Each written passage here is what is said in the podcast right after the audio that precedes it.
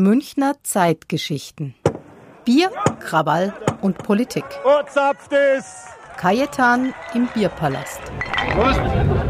Der kleine Saal des Kindelkellers war bis auf den letzten Platz gefüllt. Schwitzend durchfurchten die stämmigen Kellnerinnen die Reihen, über denen Schwaden von Rauch zur holzgetäfelten Decke emporschwebten, sich dort zu nahe zu undurchdringlichem Nebel ballten und das Licht der Lüster zu bräunlichen Funzeln trübten. Die Luft roch nach Tabak, Bier und Schweiß. Schulter an Schulter an den langen Holztafeln sitzend, verfolgte das Publikum das Geschehen auf einem langen Podium an der Stirnseite des Saales. Kajetan ergatterte einen Sitz auf einer Wandbank. Ein älterer, breitgesichtiger Mann in abgewetzter Strickweste, der seine Hemdsärmel über die kräftigen Handwerkerarme gekrempelt hatte, rückte bereitwillig zur Seite. Wer ist denn der Langhaarige im Nachthemd da vorn? Geh zu, was bist denn du für einer? Den kennst du nicht? Das ist doch der Kohlrabi-Apostel. Noch nie gesehen auf dem Viktualienmarkt, den Adolf? Bitte! Adolf machte eine einladende Handbewegung. Und wieder Ruhe! Freunde, Genossen! Zweihundert Augenpaare richteten sich auf den an seiner Brille ruckelnden Mann, dessen Äußeres an einen späten Theologen ebenso wie an einen pedantischen Konturisten denken ließ. Er steckte seine Daumen hinter die Revers seiner Anzugjacke und schwenkte seinen Oberkörper in alle Richtungen. Die Idee der Landsiedlungen beschreibt, nach meiner bescheidenen Meinung und natürlich der unseres Vereins Heil durch Natur, einen jener bedeutsamen und zukunftsweisenden Wege, auf denen unser Volk wieder zu seiner ursprünglichen Kraft und Gesundheit gelangen kann. Da hat er nicht Unrecht, bemerkte Kaitans Nachbar. Jedoch der Daumen schlüpfte hinter dem Revers hervor, ein Zeigefinger hob sich. Wir können diese gewaltige Aufgabe nur erfüllen, wenn unser Volk sich treu bleibt. Was das bedeutet, werden Sie fragen? Nun, Treue gegen sich selbst, gegen die gottgegebene Eigenart unserer Gemeinschaft bedeutet, dass wir in unsere Siedlungen nichts Fremdes, nichts Dunkles hineinnehmen dürfen. Nur reines Blut entspricht reiner Seele, und nur reine Seelen können einheitlich und in ihrer Eigenheit treu sein und Höchstes schaffen. Die Köpfe des Publikums flogen herum, als Adolf mit Stentorstimme unterbrach. Ich lehne es ab, dem Verein Heil durch Natur die Gelegenheit zu verschaffen, seinen Dreck zu verkünden. Donnernd sauste die Faust auf die Tischplatte.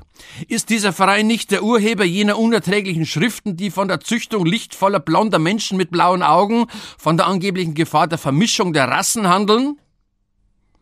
Aus dem Gesicht des Verbandsfunktionärs glühte der Hass. Jawohl! Schrie er. Unsere Siedlung ist für völkische Reinhaltung und Aufzucht, für die Pflege deutscher, jawohl, deutscher Eigenart. Der Saal drohte überzukochen, schon klirrten Gläser. So plötzlich wie er aufgekommen war, ebbte der Lärm wieder ab. Respektvolles Geflüster erhob sich, als sich ein stämmiger Mann in dunklem bürgerlichem Anzug, dessen Weste und Bund von einem ansehnlichen Bauch gefüllt waren, würdevoll aufrichtete. Er rückte an seiner Krawatte. Mit geübter Stimme, deren Lautstärke vom ersten Ton an präzis auf Saalgröße und Publikum eingestellt war, begann er. Genossen, verehrte Anwesende, ich spreche zu euch als Mitglied der Sozialdemokratischen Partei Deutschlands. Wie er es immer tat, setzte er auch jetzt eine kurze Pause, um sein und das Gewicht seiner Partei wirken zu lassen. Er hätte darauf verzichten sollen. Macht nix, Herr Dr. Hallachinger, das kann ja jeden passieren. Heiterkeit kam auf und verstärkte sich, als der verschmitzt grinselnde Frechling entdeckt wurde. Harlachinger wippte indigniert auf den Sohlen. Adolf hob die Hand wie ein Dirigent. Bitte um Ruhe. Es sollte stets unsere erste Pflicht als Vorkämpfer für die Freiheit sein, die Freiheit der Rede zu respektieren. Bitte, Herr Dr. Harlachinger. Dieser hatte mittlerweile beschlossen, Spaß zu verstehen. Er strich seinen Kinnbart glatt. Als Mitglied der Sozialdemokratischen Partei Deutschlands und des Vorstands des Konsumvereins München Ost e.V. stehe ich einigen Ihrer Gedanken durchaus nicht ablehnend gegenüber.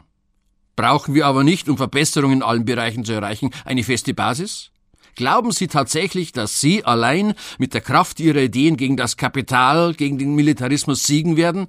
Bitte erklären Sie uns, wie Sie ohne eine starke politische Bewegung, wie es meine Partei ist, gegen den Abbau des in der Revolution errungenen Acht-Stunden-Tags, gegen Mietwucher und gleichzeitige Wohnungsnot, gegen die soziale Not in unserer Stadt vorgehen wollen? Befriedigt nahm er den Beifall entgegen. Ist jetzt auch wieder was dran, hörte Kajetan neben sich. Der alte Doktor kam zum Ende. Wenn Ihre Bewegung also sich einreihen möchte in unseren Kampf gegen Not und Elend, gegen Kapitalismus und Militarismus, für Frieden und Arbeit, dann wird sich unsere Partei dem Gespräch nicht verweigern. Ich danke Ihnen. Freundlicher Beifall begleitet ihn zu seinem Tisch. Er hatte sich noch nicht ganz gesetzt, als eine Stimme in seinem Rücken ertönte. Zum Recht auf Arbeit, da sage ich bloß, kreuzwehe Männer, magere Frauen, Kinder, die verwahrlost umeinander streinen, weil ihre Alten keine Kraft und keine Zeit mehr für sie haben, eine Industrie, die ja noch den letzten Rest von gesunder Natur frisst, Körper und Seelen schindt, dass man am Ende bloß noch in die Gruben möchte, weil man da endlich einmal ausschlafen kann. Recht da drauf wird gefordert? Hallachinger brauste auf. Ich bin nicht gewillt, die Leistungen meiner Partei von primitiver Polemik besodeln zu lassen. Nicht von einem Anarchisten wie Ihnen, Linsenmeier. Ach. Linsenmeier tat mitfühlen. Jetzt ist er beleidigt. Der alte Doktor hatte genug. Er hatte es nicht nötig, sich lächerlich machen zu lassen. Zornig bahnte er sich einen Weg zum Ausgang. Kaetan zählte gerade die Münzen auf den Tisch, als er von einer Bewegung auf der Bühne abgelenkt wurde. Er riss ungläubig die Augen auf. Der Mann, den Adolf soeben zur Rede aufforderte, den kannte er doch. Das war doch. Genossen, tönte es markig und zugleich anrührend heimisch von vorne. Ich bin zwar bloß ein einfacher Arbeiter, wo nicht so gescheit ist wie die ganzen Herrschaften, wo schon geredet haben von mir und der einfache Arbeiter machte gespreizte Schritte nach links und nach rechts, die fetten Arme wie die billige Kopie eines antiken Tribuns in die Hüften gestemmt. Und von hinterkünftiger Politik und dem ganzen Filifado kenne ich mich auch nicht aus. Und ich möcht's auch gar nicht. Aber auch wenn ich bloß ein einfacher Arbeiter bin, dann heißt es nur lange nicht, dass ich nichts begreifen darf. Ist jetzt auch wieder nicht falsch, bemerkte Kaitans Nachbar. Dieser jedoch starrte fassungslos nach vorne. Das war doch, ja, das war Hölzel. Ein alter Bekannter von ihm, den er kennengelernt hatte, als er noch Polizeiinspektor war. Mäßig begabter Einbrecher während des Krieges, dann überzeugter Revolutionär, als alles revolutionär war, und nachdem sich der Wind gedreht hatte, auf Seiten der Vaterländischen. Ausgerechnet er trat jetzt als Musterausgabe eines klassenbewussten Münchner Arbeiters auf. Das verhieß nichts Gutes. Hölzel hob die geballte Faust mit einer zackigen Bewegung auf Schulterhöhe. Sein Rotfront ging in einer Flut empörter Rufe und Beleidigungen unter. Auf der Bühne gab Adolf wieder den flatternden Enterich, als sich aus der Gruppe der Neuankömmlinge ein breitschulteriger junger Mann erhob, das Gesicht zu einem geringschätzigen Grinsen verzogen. Er stellte die Beine kampfbereit aus. Hey, was seid's denn für ein Bagage? Stühle rückten, Hälse drehten sich nach hinten. Glaub fast, ihr seid Kommunisten, seid ihr herin. Kommt mir gerade so vor. Natürlich. Kaitan fiel es wie Schuppen von den Augen. Hölzl ist einer der Ihren, hat ihnen das Stichwort geliefert. Nur weg von hier. Er stand rasch auf. Der Trupp begann sich rücksichtslos nach vorne zu arbeiten. Angstschrei, Keuchen und zornige Rufe hallten durch den Saal. Adolphes Blick irrte hilflos umher. Verlassen Sie augenblicklich unsere Versammlung! Es klang bereits lächerlich. Wartet nur, ihr Verblendeten! Bald wird euer Führer im Nichts seiner eigenen Lächerlichkeit und Verlogenheit versunken sein!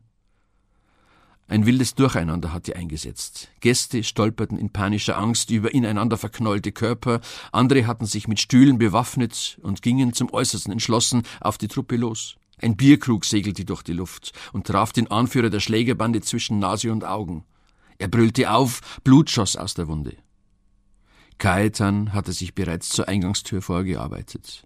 Er wusste, wie der Abend wieder einmal enden würde. Bald würde die Polizei eintreffen, und er war keinen Schritt weitergekommen.